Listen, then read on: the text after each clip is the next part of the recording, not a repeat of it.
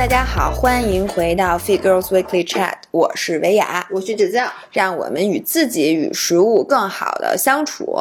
那我们首先要感谢巨好吃的集市厅丝奶酪，就是一个可以撕着吃的高蛋白、低碳水、零蔗糖，而且还高钙的手撕奶酪棒，赞助本期节目。鼓掌！哎，我能。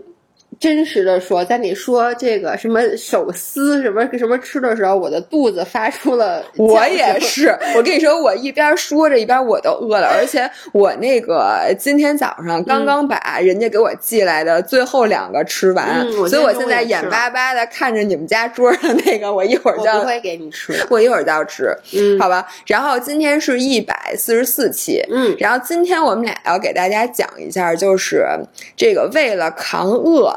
我们都做过什么事情？我跟你说，我最近真的好饿呀！就是我最近那个饿，大家都知道，姥爷每到春天，就是随着万物复苏，第一个醒过来的就是我的胃口，就是你冬眠了。Oh my god！我跟你说，我最近的胃口之好，无法用言语来形容，就是。我还记得去年我跟大家分享说，姥爷这个因为好好吃饭什么的，我的胃口得到了有效的抑制。后来我发现只是季节性的被抑制了。我最近春天真的，我每天脑海都在想吃什么，就是我 constantly，我不是馋呐，我真的是饿，姐们儿，就是。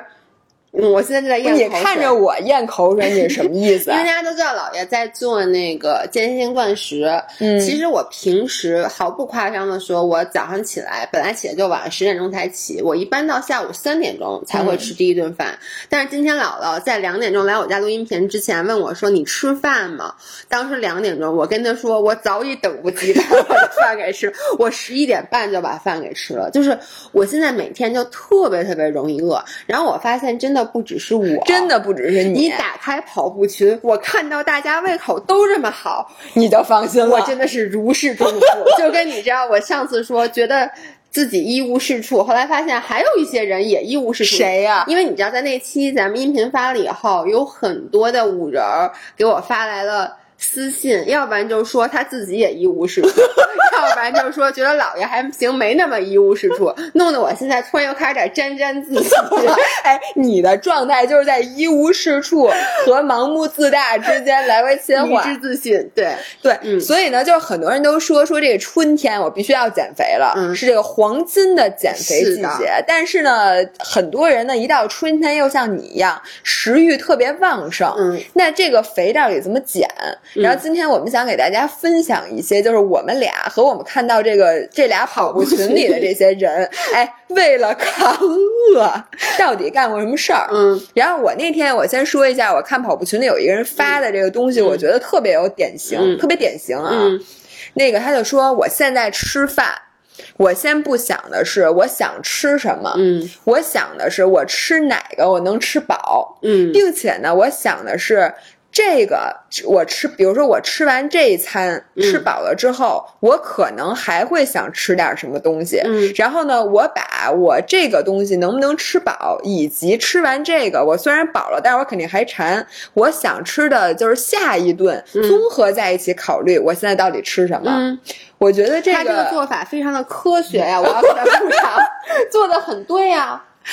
不，因为呢，稀奇吗？你为什么你为什么说这话的时候，我觉得你在榨着我们？不是，是这样的，因为这对我来讲是一个全新的体验。就是我从来，比如说我我天天我是一个大众点评深度使用者。嗯，我每天甭管是什么时候，就是大家不是有一习惯，就说如果你无聊了，嗯，你想刷一刷，有的人刷那个什么短视频，啊，对吧？我也跟你讲，我会刷点评。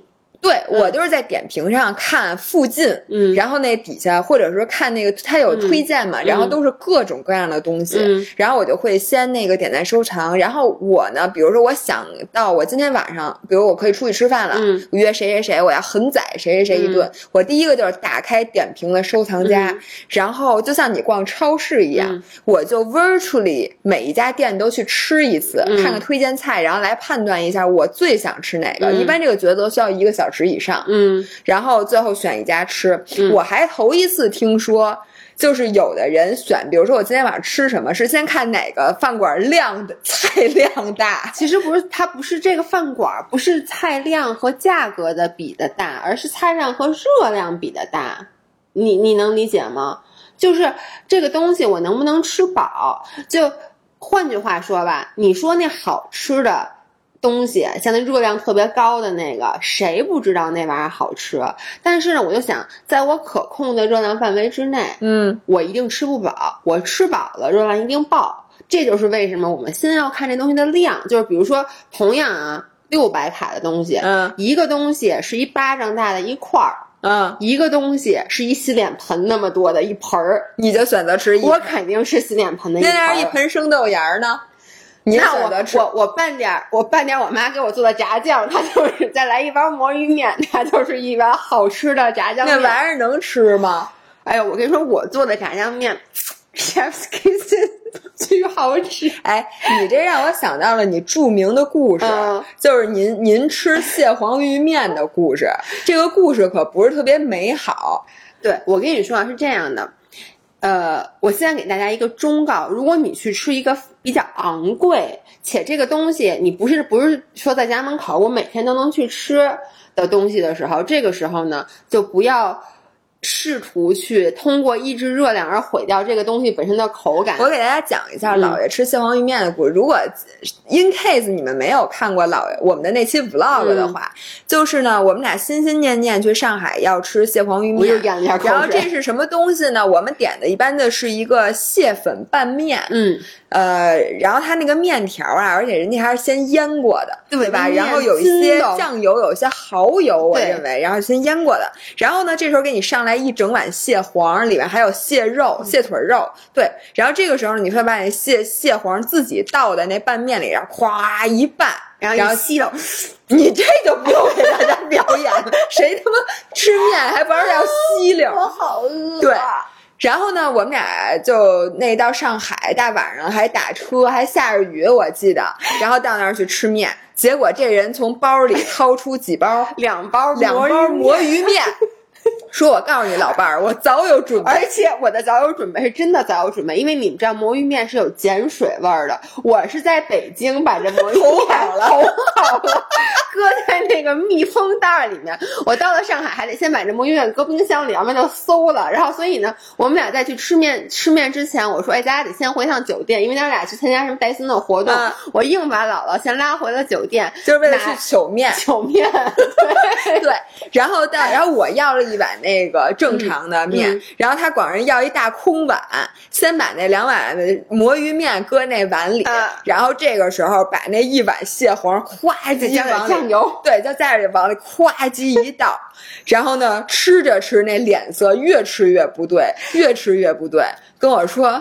老伴儿说：“我好像毁了一碗蟹黄，因为你们能理解吗？就是它那个魔芋面，它不进味儿，对，它不挂那个汁儿。”对，所以呢，它等于是那蟹黄是蟹黄的味儿，那魔芋面还是魔芋面而且你知道吗？就是为什么魔芋面做炸酱面就合适？因为炸酱的味道很重，对，所以它其实在吃的时候，一个是那个酱容易挂在面上，一个是因为它味道很重的时候，你其实不太需要吃面本身的味道。而蟹黄它本身是鲜的东西，所以呢，就是鲜的再配上那点腥，就配上那碱水味儿就更腥了。反正就不是特别好吃。一口你那面，首先那面水了吧唧的。因为你头你洗过，它不可能特别干。我应该拿纸擦的。对，然后呢，再加上那蟹黄，说实话它没那么咸。然后我们本来吃那拌面吧，人家是腌，就是那面是腌过的，特别香。然后结果呢，问题是老爷面临的一个窘境，就是那蟹黄他也抠不出来了。就是你要说是把那蟹黄那个，如果是一块大排面，我对把大排你把大排吃了，然后你在广上再大不了咱再要一碗，对吧？你给搁进去。问题是你那蟹黄一旦拌进去，你这碗面无论如何你都得给吃了。然后我就记得姥爷铁着脸，然后把那一碗，我我全吃完了以后，我把姥姥剩下的那半碗面给吃。哎，但是你看啊，我这个其实就是说，我第一，我吃饱了。哎哎，我要给大家继续讲，你吃饱了吗？我咱俩从蟹黄鱼面出来之后，你就跟要哭了似的，一直在在说说什么？哎呀，我真的不应该要那个，我拿什么魔芋面？然后一路抱怨，直到暴露到抱怨到人家那个甜品店甜品店门口，然后进去之后，那个狂吃一顿甜品。嗯，但是我必须得说，如果你只让我去吃那个蟹黄面的话，就我我不我我之前吃过几次，为什么我这次带着揣着魔芋面去呢？是我之前那两次啊，用的魔芋面，哎呦真好吃，但是呢，你这吃老姥姥连一碗都吃不了，我吃一碗感觉还没开胃呢，就是那种心情啊，我我给你解释一下，你知道是什么心情吗？这个就跟谈恋爱一样，就是你明。如果让我选，你看，如果让你选一个东西特别好吃，但它热量高，然后呢，你吃它可能吃不太饱，以及另外一个东西，我不是说特别难吃啊，蟹黄鱼面这个是我一个失误，但是其实大部分情况下，那东西它是八十分，它也还行，但是呢，它它一大盆儿，它能让我吃饱，我肯定选择吃饱的那个，就是这就是我的恋爱观。我跟你说，就是因为你知道一个东西它特别特别美好，但是呢，它又不能满足你，这是什么？我问你，这是爱而不得。天哪，就是这就好比是我喜欢王一博，就是王一博好，我吃，但王一博太瘦了，你吃不饱。然后张涵比较壮，你能吃饱。这就是你的恋爱观，不是？就你知道，王一博太美好，但是我知道我得对，不是对，我不配，我得不到，人家太太年轻了，当我儿子都够了，所以呢，我就选择了老爷公。我的天，这个就是就是恋爱观和我的吃饭观。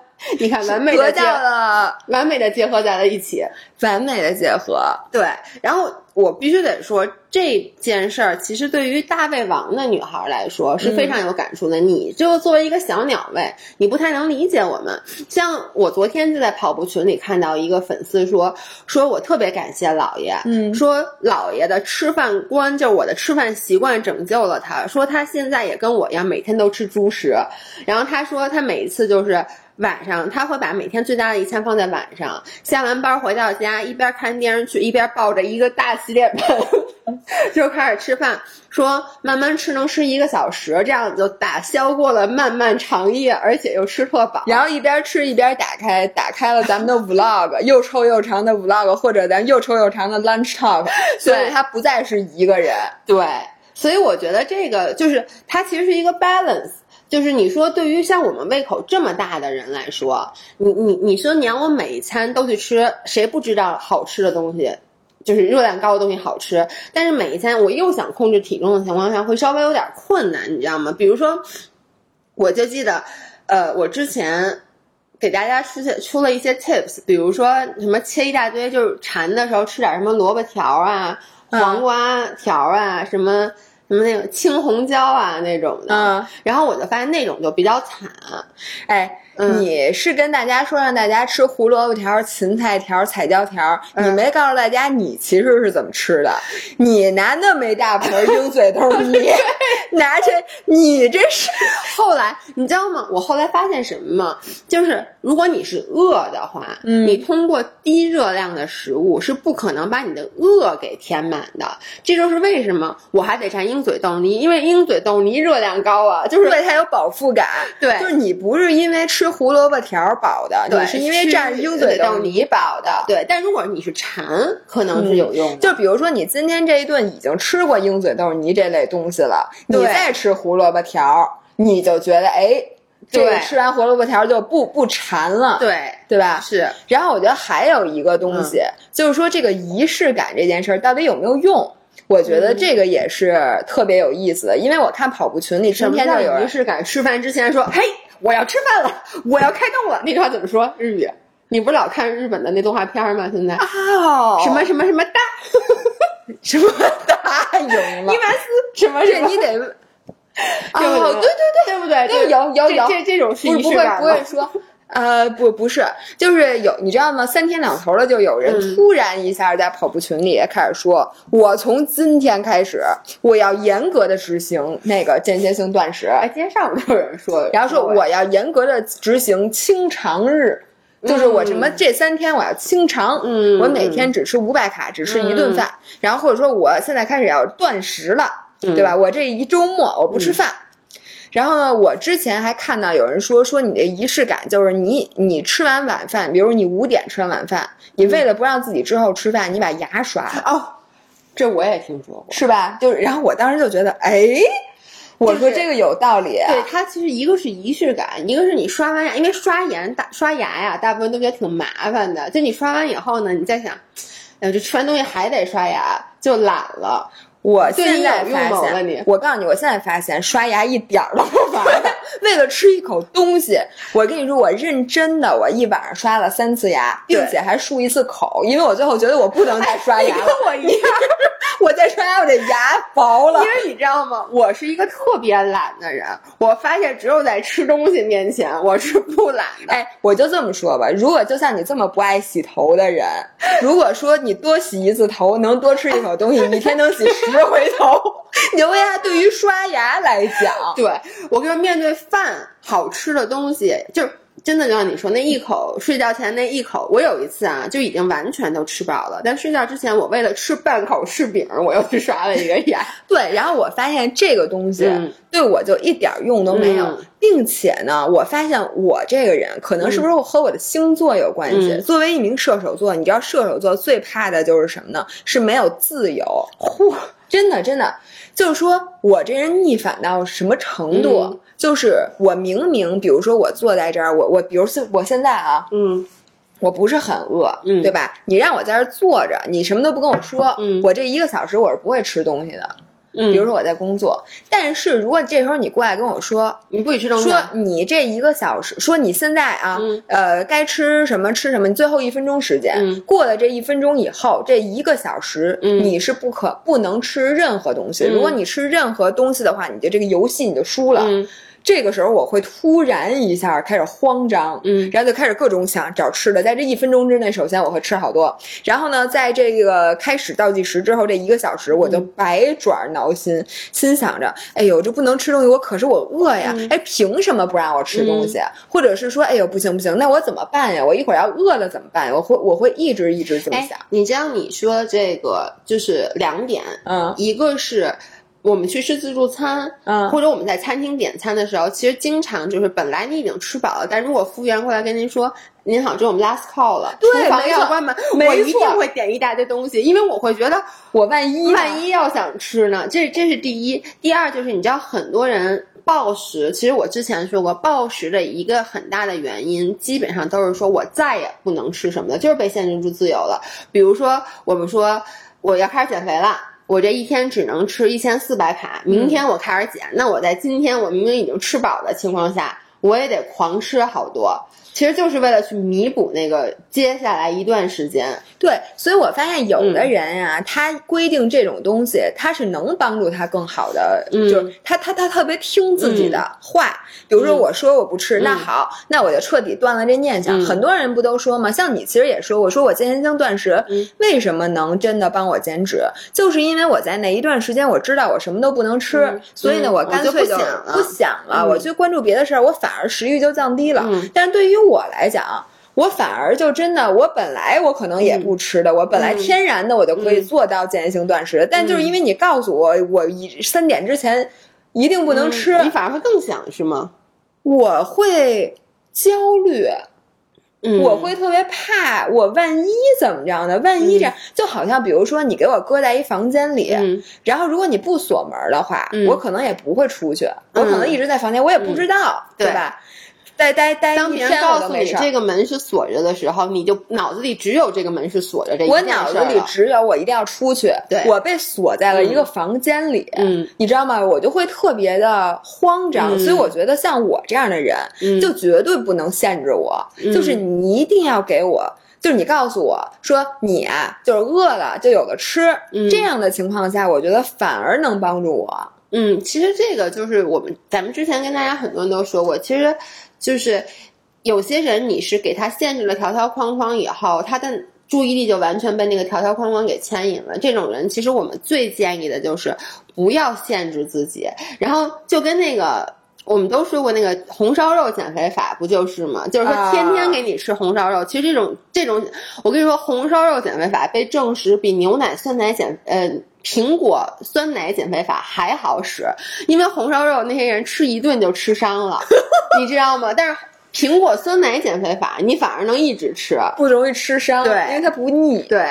然后我还想说的，就是像你说给食物贴标签儿这种，我真的是绝对不能贴的。嗯，就是比如说。你现在拿一样我最不爱吃的东西，什么呢？苦瓜。比如说，你不爱吃苦瓜吗？嗯，我觉得这个世界上没有你不爱吃的东西。拿我来举，不太不太爱吃的吧。OK，比如说你说，哎，你从明天开始这辈子再也不能吃苦瓜了。这时候我突然一下就变得巨爱吃苦瓜。嗯，因为本身你说我三年我也不吃一次这东西。其实我可能真的有可能这辈子再也不会吃苦瓜了，但是你这话绝对不能告诉我。这个就是很多我看跑步群里的人那天就说说这个零食这个东西，说我其实从小到大都不爱吃零食，我就从减肥开始爱吃零食的，因为我一减肥以后，我就觉得我再也吃不了零食了，是一个概念。这就跟早恋一样，也是一个概念。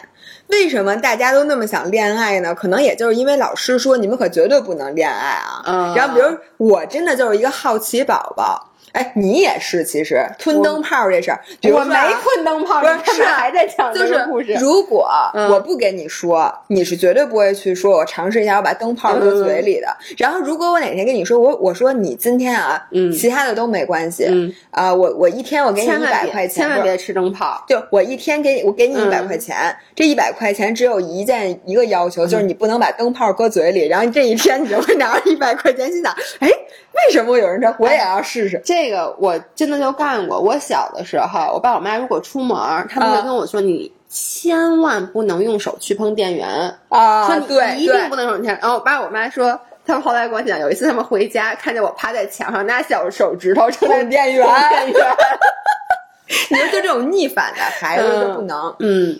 然后还有一个呢，嗯，就是我发现，就是这个现在有很多人也是群里面的讨论。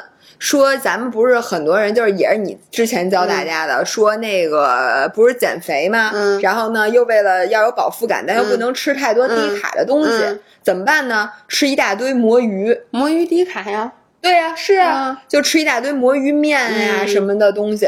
然后就是说当当时是不饿了，嗯，但是不饿的时间非常的短，嗯，然后你马上那个饥饿那劲儿又上来了，然后这个时候你该怎么办呢？你你觉得？因为我现在为止，我依旧是魔芋食物的忠实拥护者。我觉得它对于像那个第一就是减脂期的女生，第二就大胃王的女生来说是非常重要的。因为你说你问我，你给我吃白面条，我爱不爱吃？我当然爱吃了，但我同样能吃一盆，那一盆可就。两千卡起了，所以我觉得魔芋制品，不管是魔芋面也好，魔芋米也好，它其实对于大胃王女生，魔芋蛋糕，魔芋蛋糕，对种种的，就一旦一系列的魔芋制品，它对于我们来说是真的是解决了我们的一个痛点。但是我给大家的建议是，魔芋制品你不能扎堆儿吃，就是换句话来讲，因为。我刚才说了，魔芋制品的目的是为了在同等的热量情况下增加它的量，让你能吃饱。但是呢，我自己就发现以前啊，我就是生活里充斥着魔芋制品。嗯，比如说我会，呃，吃魔芋面。嗯，吃完魔芋面，比如我中午吃一顿魔芋面，嗯，晚上吃一顿魔芋米炒饭，嗯，完了甜点是魔芋蛋糕。嗯，我就发现这种情况下，第一。你是吃不饱的，就是像你刚才说的，因为魔芋它的热量是很低的。我前面也说了，当它热量特别特别低的时候，它并不能给你真正的饱腹感。嗯，它对馋解馋管用，但对于顶饱是没用的。这是第一，第二就是。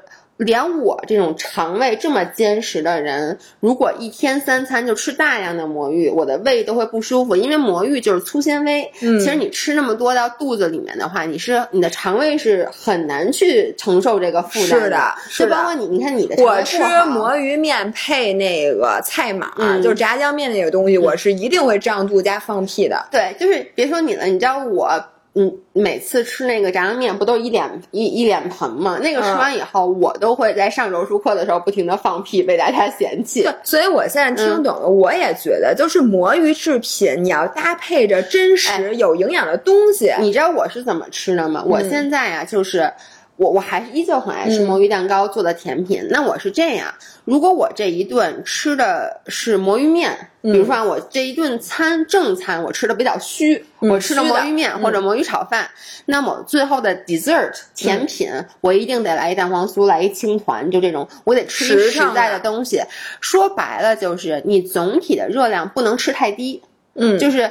你你像你魔芋面可能帮你省了三百卡，然后你最后吃一蛋蛋黄酥，可能最后里外里你省的是一百卡。那这种在对于减脂说，我想。制造温和的热量缺口是可行的，但如果你魔芋面加魔芋蛋糕，你总共省了四百卡，那其实对于你一卡都省不下来。我告诉你，对，到最后你就得暴食了。那个我是想说，身体啊，它不傻，嗯，因为我是觉得很多人觉得我吃东西是为了嘴吃的，嗯，但我现在跟你说，你很多时候你饿呀，不是嘴饿，你是身体饿，嗯，因为你虽说吃了可能三包魔芋面，再加上三盒那个什么各种那个虚的。东西，但是你的身体没有接触到营养，对，因为这些东西它是没营养的，是的，所以呢，你的饥饿感它多新鲜啊！对，就是你给是吃了一堆空气，对，然后你要求你的身体，还有你胃里虽说都是东西吧，但是它都是纤维，身体也吸收不了，也消化不了。然后你这里既没有健康的碳水，又没有足够的蛋白质，宏量和微量营养素都没有，对，也没有健康的脂肪。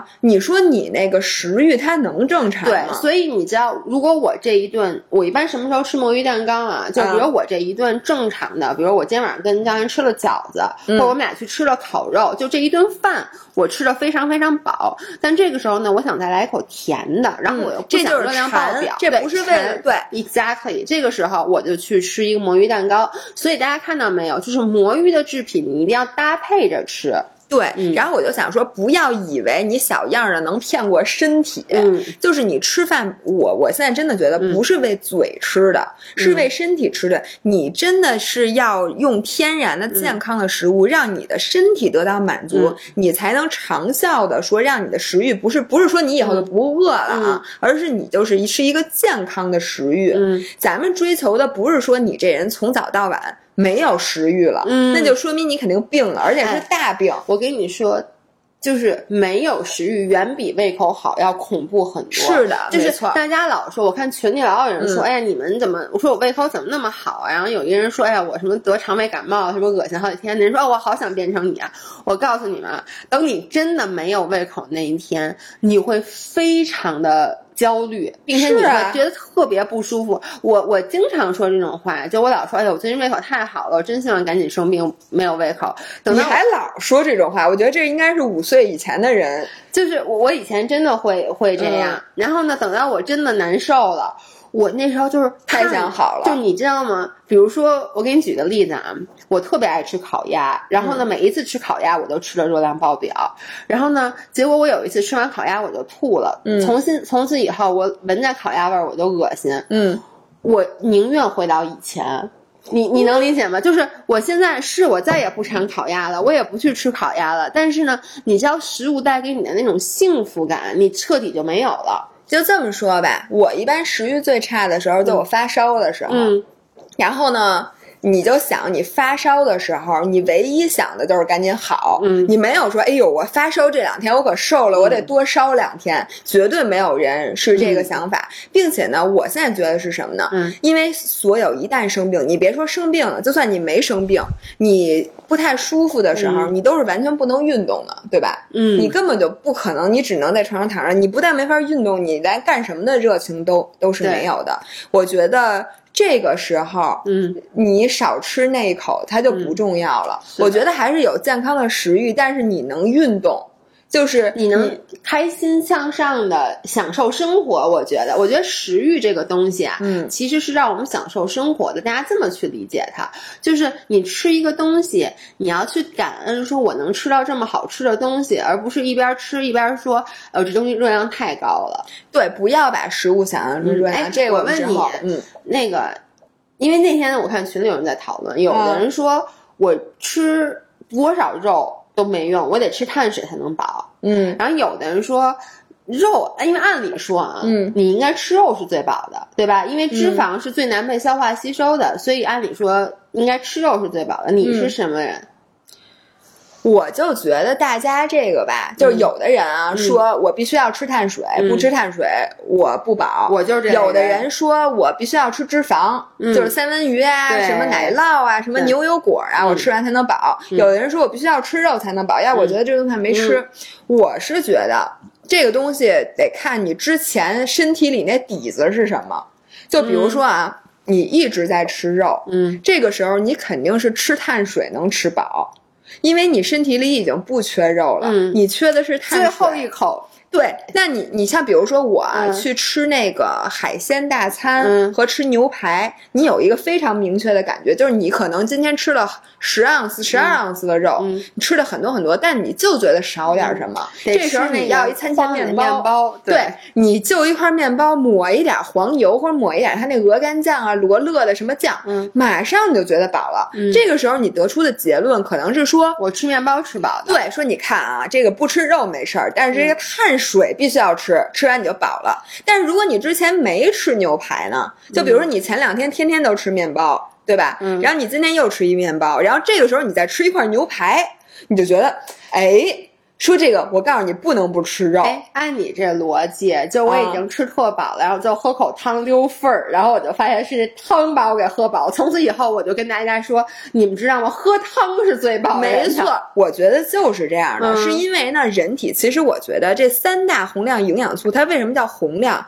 就是因为你哪个不吃它，其实都不够饱。哎，这个我同意，就是它其实不是饱，就是有的那种饿啊，是你肚子里咕咕叫的饿，这是一种饿，而。而我觉得，像你刚才提到的，你如果不把三大宏量营养元素吃全的那种饿，是你身体里会 craving，就是你会身体就觉得，哎，我我我我想吃那个东西，那种饿。它其实你说你肚子饱不饱？我肚子很饱，但是我就是想，这是为什么？比如说我吃了好多肉，吃了好多咸的，我就是想吃那一口甜的。对，其实就吃一小口甜的就行了。然后或者说我吃了很多甜的东西，我最后就开始想吃咸的。我一般都是，比如我吃好多甜品，我一般之后都想来一把坚果。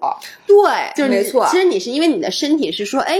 你这个我设置的营养怎么这么不均衡？没错，我那个怎么全百分之百都来自那个碳水？你赶紧给我点蛋白质和对。然后这时候你得出的结论有可能是：哎，我告诉你，坚果是必脂肪必须吃。对，就是那个吃再多碳水都不管用，其实并不是的。嗯，所以老有人在群里分享一个，比如说什么特别低卡的、什么高纤的什么东西，说我告诉你们这个吃了饱腹感特别强。然后后面就一堆人说说这东西我吃了没用啊什么的。关键是可能你肚子里都是那东西，你不缺。这个东西的时候，你觉得吃这玩意儿就没用了？对，还有一个就是我们一定要弄明白，你这个饿到底是一种什么样的饿？有的很多时候，我们的饿就是馋，对，真的就是馋。所以呢，你你一定要弄明白。但是这个其实我觉得是每个人最难做到的，就是你需要在很长的时间内，每个人的身体是不一样的，你需要在很长的时间内和自己自处，你会发现，哎。我身体这种感受的时候是馋，这种感受的时候是饿。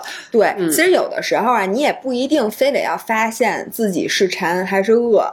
我觉得你只要找到一种方法，能让自己的食欲保持在正常稳定的状态，我觉得就可以了。嗯，比如说你怎么能把这个波峰和波谷调一调？怎么能避免过多的情绪性进食？嗯，然后这里面我想分享一个啊，就是你知道我不是一直看那个就是正念的那个。呃，参加那正念的训练营嘛，然后他最近上了一个新课，叫那个积极心理学。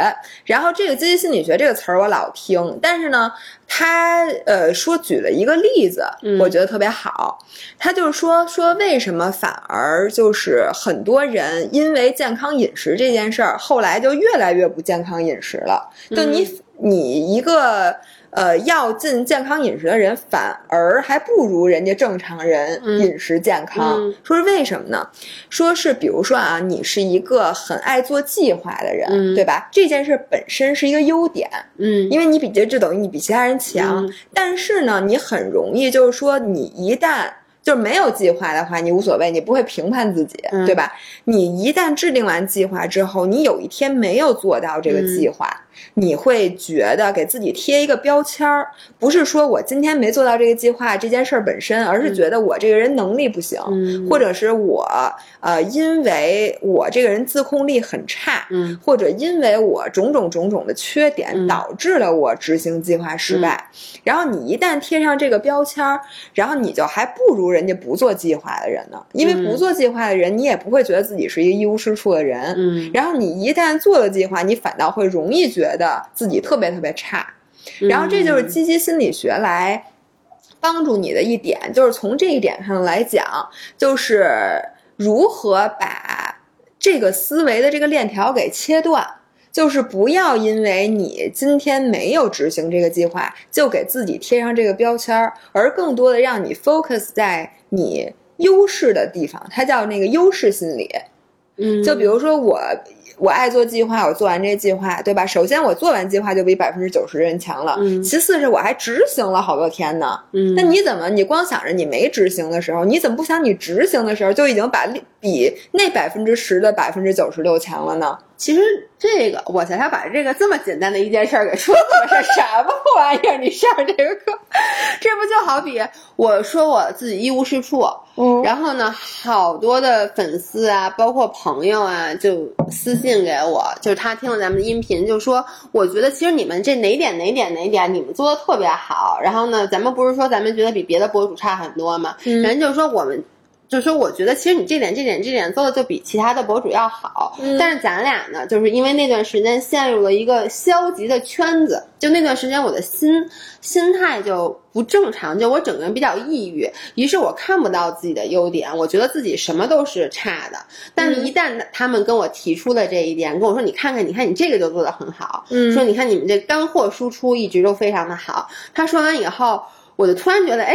其实我还行，对，就比如说你今天早上上秤，就我看好多好多人，他的那个消极思维都是从今儿早上胖了开始的。哎呦，是吧？太对了！我跟你说，我最近不是胖了两斤吗？嗯，就是两斤，那叫事儿吗？但是，呃，两斤多，但是你知道，其实就是那种早上起来上秤，就是他说的那种感觉，就是我也说不清，就是你本来心情挺好的，后来踩上那个秤以秤以后，把你这一天都给弄得不好了。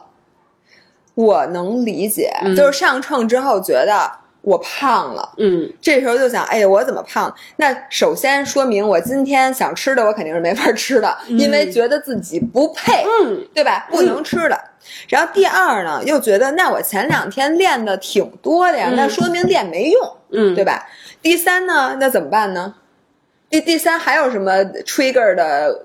那个负面情绪，反正我我觉得挺多的。我我觉得，而且对于我来说，还有一点是什么呢？就是，比如说我体重涨了以后，我就开始会想，哎，我到底为什么？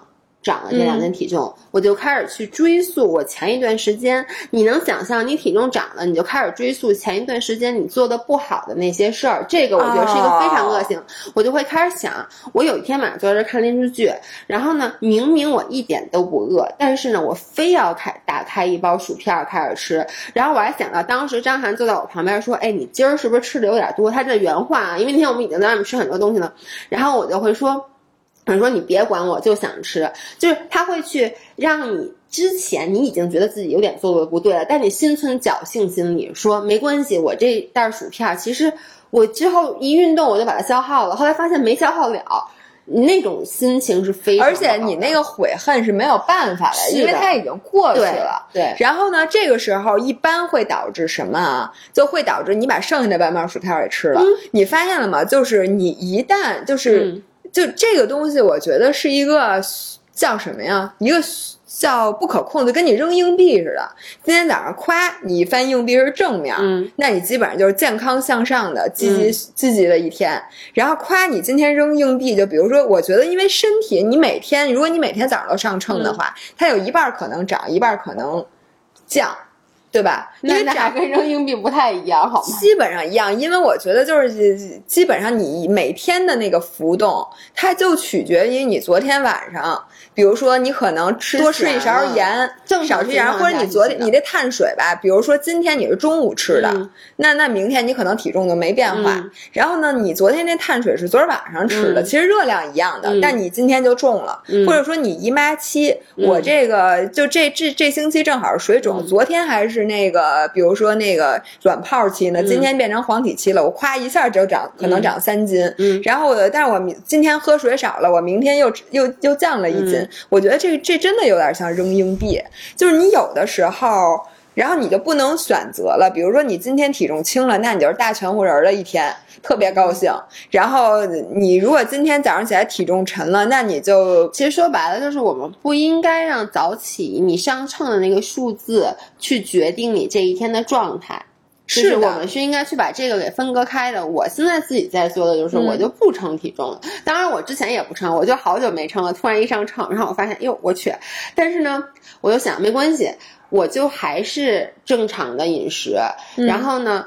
我我就做一点，我就给我自己一个小要求，就是尽量不在不饿的时候，就身体不饥饿，并且不缺营养，就单纯是因为我发现我为什么前段时间吃零食吃的多呀？因为前段时间张涵出差出的少，我们俩晚上老一起看剧，看剧的时候你不吃东西这件事儿是无法忍，是不尊重这个是不尊重剧的，所以就你总得吃点什么。我觉得很多时候是这个原因，所以我就想，那我以后就尽量不要再。自己不饿的时候，还强迫自己去吃一些有的没的。对，我觉得这个点就是让你能。可能更快的能从这个消极心态，一旦你发现这件事儿是你可以掌控的，就是你有掌控感的时候，你就很容易的就能从这个消极情绪里出来。然后我觉得就是，但凡你今天干点什么对于降低体重有帮助的事儿，哪怕你骗自己，就是你出去，就现在啊，早上起来，比如我一称我重了，对吧？重了当然是两斤以内了。你现在下楼跑一步，或者你去椭圆机。走一圈回来，你现在别什么都别吃，赶紧上秤。虽说你知道，所有人都告诉你，你你这个是减的水重，但是你心里高兴了呀。你一看，哎，其实我没胖，我今天早上就是因为多喝了一杯水，你就可以这么安慰自己，然后一下你状态就调整过来了。然后我还想分享一个 tips，是我最近发现就还真是有用的，这跟咱们那天说那个间歇性断食那个呃，就是 research 有关系。他是说说人啊，就是你什么时候饿。不取决于你什么时候身体里想吃东西，因为你身体有的时候是没有那么频繁的需要吃东西的，而是对，就是你每天如果夜里十一点都吃一顿夜宵，可能不是你故意的，是你这段时间就恰巧每天十一点你都吃了点东西。就我前段时间每天晚上就看剧看剧的时候都吃，比如说你这里这一个礼拜追一个连续剧，你肯定是晚上看吧？对，你不能上班儿，你你不是上班时候看的对吧？我不行，我是晚上看的。然后呢？那你就肯定就吃点东西，然后你这可能这一个礼拜都是这么吃的。嗯，那你下个礼拜这电视剧完了，但是你十一点的时候你照样就会饿。嗯，因为你已经在身体养成这个生物钟了。然后如果你再赶上，比如说我一白天都特别累，嗯，然后都没怎么吃东西，嗯，晚上你回家独自看剧，然后又是十一点的时候，这就非常危险了。想起来也是很幸福的一件事，你继续说。这个时候你就很有可能就暴饮暴食，因为夜宵的选择基本上很难有很健康的。你说你晚上点一沙拉，人家也不开门儿，嗯，对吧？你就很难吃健康。我再次有持相反意见，不过你先说，对吧？然后呢？我建议大家呀，是你分析一下，如果你每天的这个吃饭，比如说我就是一日三餐，在正常的时间有饥饿感，我觉得你不需要调整。然后，如果你发现你因为偶然的原因，嗯，比如说像我过年那几天，每天晚上，比如打牌或者玩都很晚很晚，一两点钟的时候，我必须要吃点什么。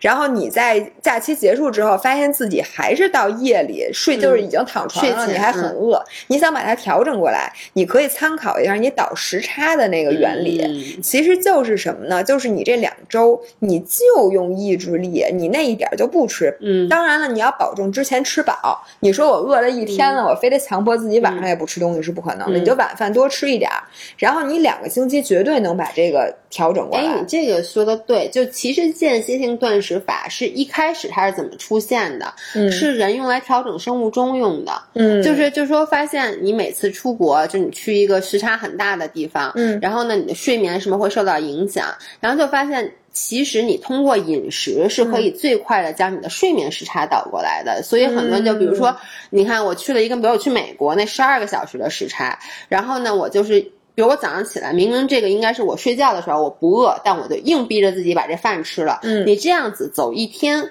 把这个饮食调整过来以后，你的时差就会调整过来。而相反，很多人他过去以后，他不调整这个饮食的时间。呃，比如说我我我早上起来我就是不饿嘛，因为在北京我应该睡眠的时候嘛，然后我就不吃，然后就容易出现。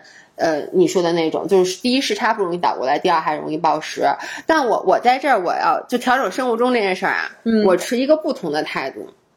我个人呢，为什么我把间歇性断食，我把我最大的一餐放在晚上，嗯是因为晚上我有进食，你能理解？就叫什么此此什么什么？就是就是它有截止的时候，它有天花板，你能理解吗？就你就说我吃，啊我能吃到几点？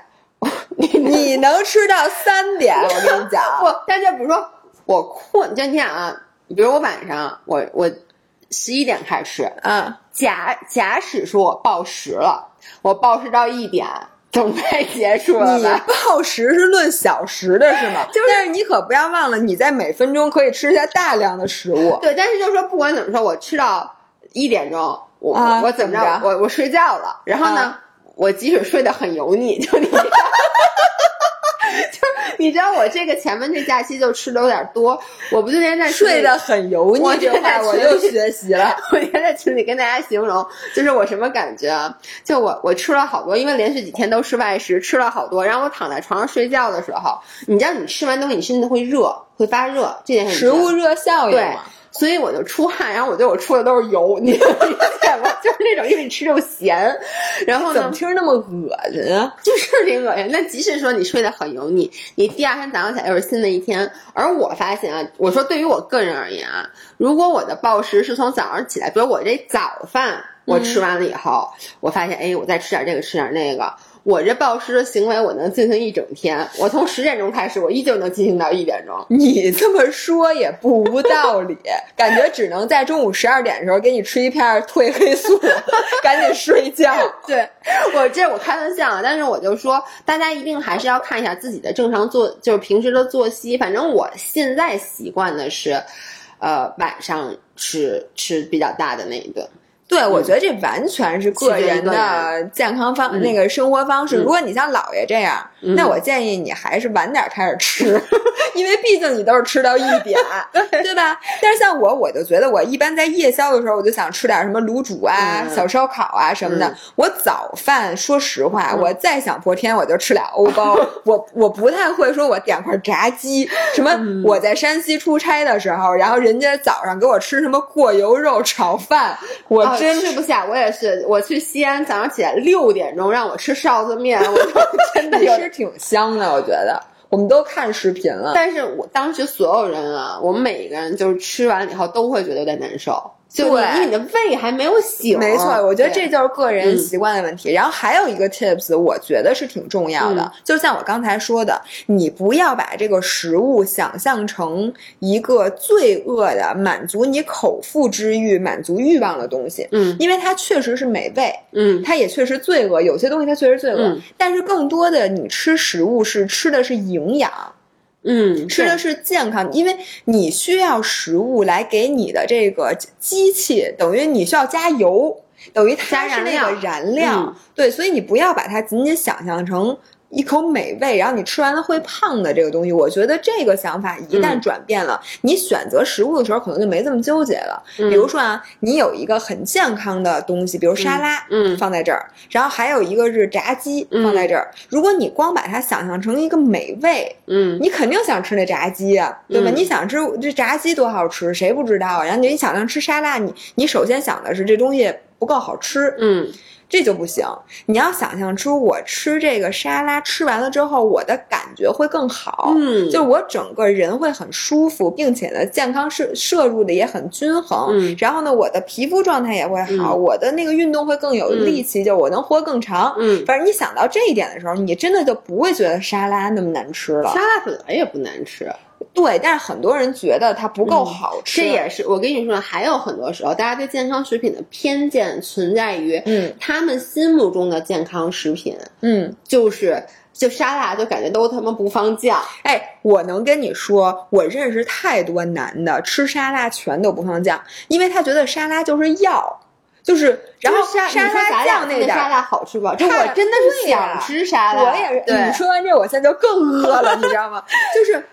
我我就觉得沙拉这个东西本身，像像像你之前说过的，你今天比如说吃完中餐，我吃完烤鸭，我明天我就算它热量不低，它同样一千卡，我还是想吃它，对对吧？但是很多男生，我觉得他们是。都不关男生，女生也会。就是你知道，女生经常会说，我经常看到群里有人说，说我放吃沙拉不放酱，因为我觉得我都吃沙拉了，我再对对，没错没错。就他跟咱俩是反的，他们觉得我都吃沙拉了，我还放酱，那我吃啥呢？而咱俩是觉得你都吃沙拉了，你还不放酱，你吃啥呢？但我觉得他们是那个口味啊，是要慢慢变的。嗯，比如说你每天都吃特别重口的那种，你是很难觉得沙拉好吃的。你开始吃的健康之后，你会越来越觉得健康东西好吃。我觉得这是需要过程的。然后我。觉得呀，就用一个例子举，就是说，比如说你谈恋爱，还是用谈恋爱的例子，嗯，你不是选王一博，你是选一个渣男，还是选一个好的男人？但这个男人可能没有那么会说话。经济适用男吗？就是他也不是经，就是他没有那么会说话。渣男可能满嘴甜言蜜语，就比如说是那种炸鸡那种纯炸鸡，就纯甜言蜜语的，就是你。如果追求的是说表面上的风花雪月，你应该是去选渣男。但是呢，你如果选一个对你，让你能变成一个 better person 的，你肯定是要选一个不会说话的，但是真心对你好的。对，或者说你在这段感情进进行一段时间之后，其实说实话，就是感情如穿衣，冷暖自知。就到底你心里的感受是什么？就和你吃东西一样。我跟你说啊，我。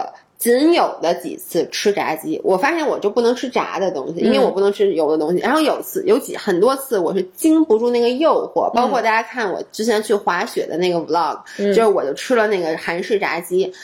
我跟你说，吃完以后那个想死的心情，什么？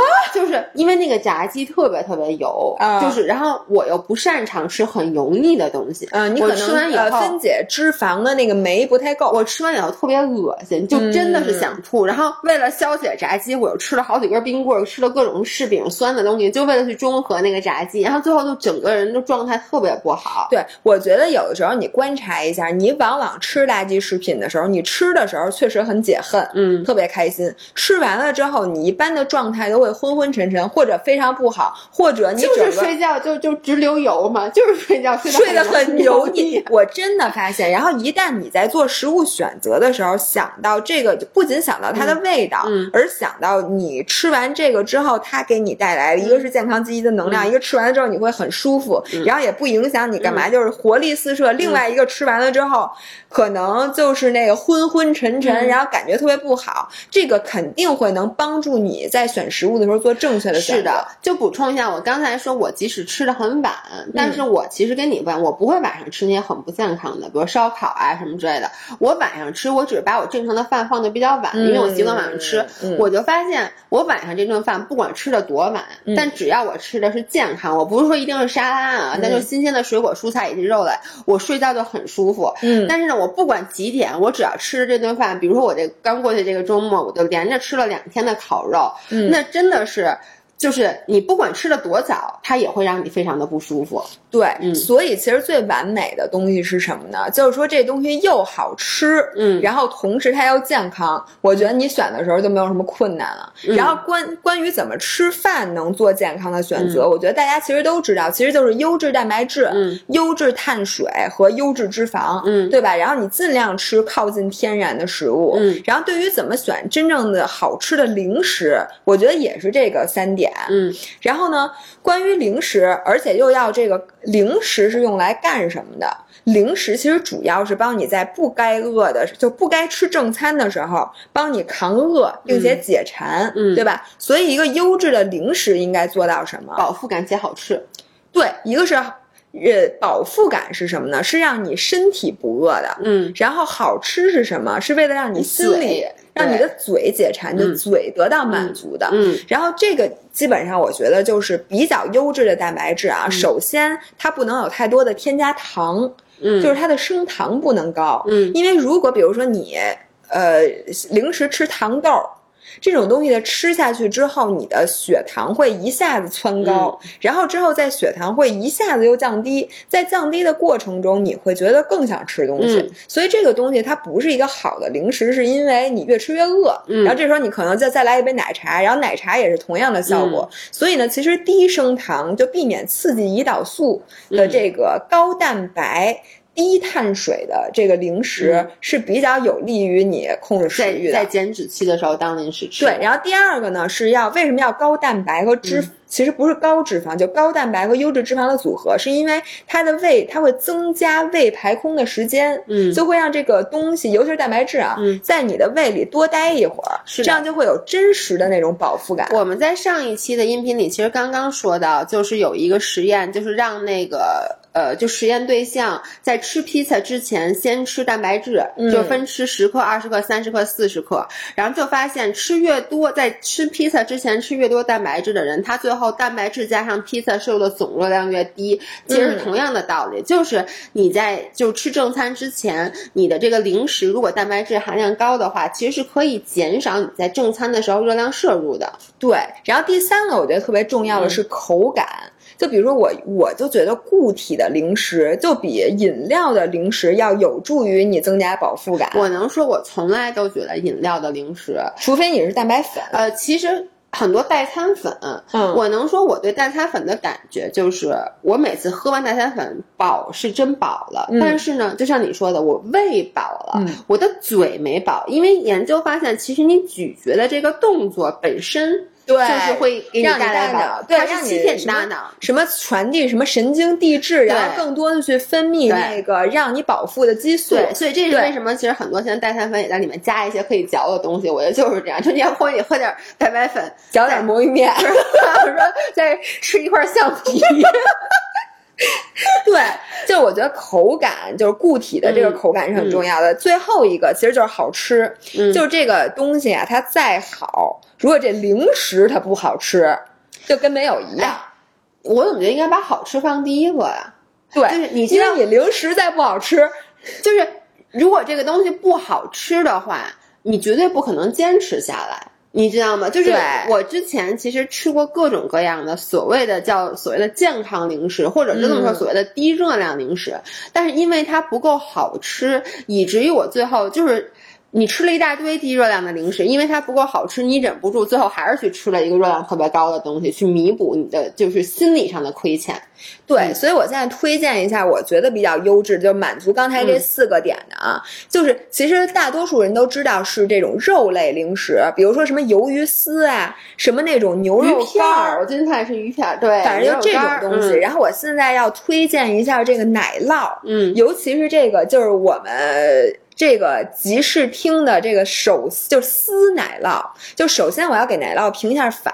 如果你还觉得奶酪是这个增肥，然后高热量、高脂肪的食品，嗯我在这里必须要科普一下，我科普了很多年了。就是奶酪其实是牛奶的精华，基本上十斤牛奶才能浓缩出来一斤这个优质的奶酪。嗯，然后牛奶里的营养，比如说钙呀，还有微量元素，这个奶酪里其实都有。嗯，然后高品质的奶酪，我说的是那种添加剂少的，因为很多市面上的奶酪它很便宜，嗯但它里面都加了大量的别的东西。对吧？这种高品质的奶酪是一种很高蛋白，嗯然后低碳水，然后零蔗糖，然后嗯并且高钙的这个零食，像那个集市厅的这个奶酪、嗯就是这样一种奶酪。然后我说一下它的这个含量啊，就是它那奶酪挺大一根儿，这有多老长啊？比我的最大的这个苹果手机还要长。反正这个奶酪是我吃过的这种根状的奶酪最大只。我刚你刚才不是对最大录音频，你之之前问我说，哎，那个咱们以前会在超市买一些其他的奶酪，我说那我得吃两根儿，因为那个特别细，就这个又粗又又大。哎，你呢？我怎么了？没事儿。然后呢，这一根的热量一根儿啊是七十四大卡，其实很低，对吧？然后里面有六克的蛋白质，有一千四百毫克的钙，但是碳水只有一克，钙就非常的重要。对，所以呢，这这个名副其实的是一种高蛋白、这个低碳水，并且低卡，并且还高钙的这个零食。然后，而且你知道吗？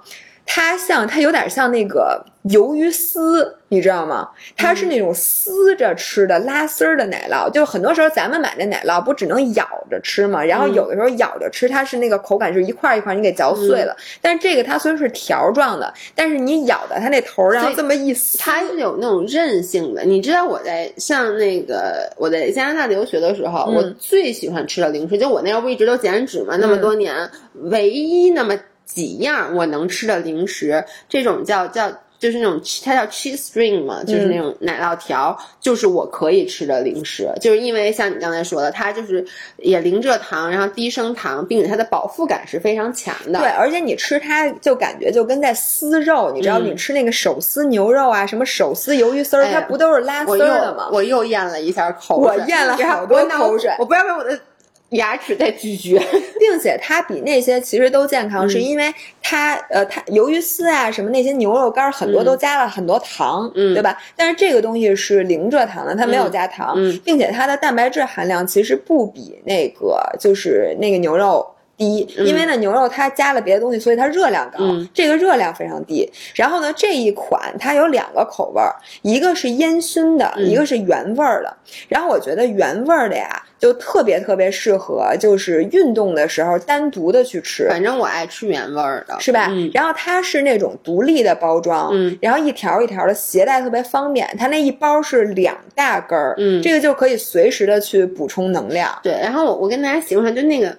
它那个手撕这个 cheese 的那种口感，它吃到嘴里是有嚼劲的，它不像大家想象中的那种奶酪，一吃到嘴就很绵，就不是坏了的那种。对，它是那种口感是那种有比较韧，是可以嚼的那种，所以它的饱腹感会更强。对，所以我觉得七十四卡相对于这个饱腹感来讲，你确实是不是承认它又吃的又过瘾，然后又饱腹。嗯，我然后那个烟熏味儿的，它里边有非常浓重的那个熏的味道，它比较 smoky。对，它。比那个原味的咸，嗯，然后我觉得那个呢，你也可以试试，比如说你拌在沙拉里，或者你把它撕了和那个坚果一起吃，嗯，或者你配着什么葡萄啊，然后再配一杯红酒之类的，就是对，就是做成那种 cheese board。我今天中午就是撕了一根，我就放在沙拉里面，然后因为我今天中午我来不及去，特别饿，就那个饿的袭来是。突然一下，然后我来不及去炸豆腐或者做鸡胸肉了，然后我就直接撕了两根那个奶酪条放在那个沙拉里面。然后还能做什么？咱们以前做那薄披萨，就是用那个卷饼，然后上面其实抹一层意粉酱，然后放上菠萝，放上那个火腿，然后把这撕成一丝儿一丝儿的，就那么。排在上面，就是当那 mozzarella，对对对，因为呢，它其实的 macros 比 mozzarella 要好，并且呢，这个这个热量也很低，你可以把那个烟熏的或者原味的，然后撕一点放在那上面，或者呢，你早餐卷那个饼的时候，或者你吃那个吐司也是，就是你在上面撒。我现在我跟你说，我。饿的都不行 了，对，所以我觉得，然后你知道吗？这个牌子的奶酪棒赞助了四月十号，就是这个周末的下马，对。然后我相信是不是参赛包里也有？然后我决定自己再带一点。我想跟你说，因为我想他一定在沿路有补给站，你多揣几根回来，就是你不用现场吃，你就揣回来带回来给我吃。因为我觉得这东西非常适合运动前后，因为它又高蛋白，它还没有糖，然后它饱腹感又强，就是你饿了的时候。随手撕一包，所以就哎呦，真的是跟有对你你你说对，你对不起，我咽了一下口水，我 我巨饿，是因为我脑子在想，你知道，就是我经常，比如我昨天晚上我吃了一大堆碳水类的东西，就像你你我刚刚说的，我吃一大堆碳水类，我都又吃了好多水果，我当时就特想吃咸的，没错。但是呢，我又不想吃一大把坚果，因为坚果的热量热量太高的，所以我就吃了一根奶酪条，就是因为当你特别想吃，你身体 craving 吃那种咸鲜的。食物的时候，吃一根奶酪条，哎呦。哎呦，我觉得太……然后我最后跟大家说一下啊，这个东西我们还是有优惠的。然后原价呢是二十九块九一包，里面有两只奶酪棒。我今天还跟姥姥说呢，我说之前阻止我吃奶酪棒的原因一直是它的价格，因为就是。怎么说呢？我有点舍不得吃，确实不便宜。这原价，对。然后呢，现在呢，我们在店铺拍两份，就是两袋儿啊。原价是五十九块八，然后现在的优惠价是四十九块八，并且如果你搜索“集市厅”官方旗舰店，然后我说一下怎么写啊？“集”是吉利的“利”，吉利的“吉”；“士”是士兵的“士”；“厅”呢是三点水一个“丁”。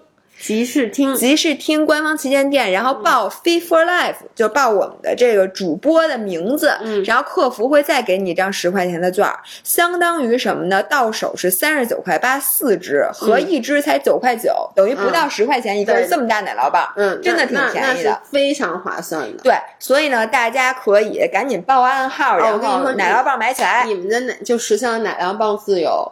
对，而且真的是很好吃，所以呢，那这优惠时间跟大家说一下，只有一个月啊！我提醒大家，哎，多买几包，因为它那个一包里只有两根儿，所以我建议大家四包起。嗯嗯，好，那我们今天这期节目就到这儿，然后下礼拜呢，应该就是姥姥从那个厦门和无锡马拉松回来，然后姥爷呢从杭州玩回来，我们应该有一大堆的事儿要给大家分享。嗯，所以呢，咱们下礼拜节目见。今天就不念粉丝留言了。因为呢，刚才念了好多好多大家在群里分享的，我觉得大家也听够了，咱们下一期再练。所以大家有什么想问的、想听的，欢迎给我们留言。嗯嗯，OK，那今天就到这，下拜见，拜拜。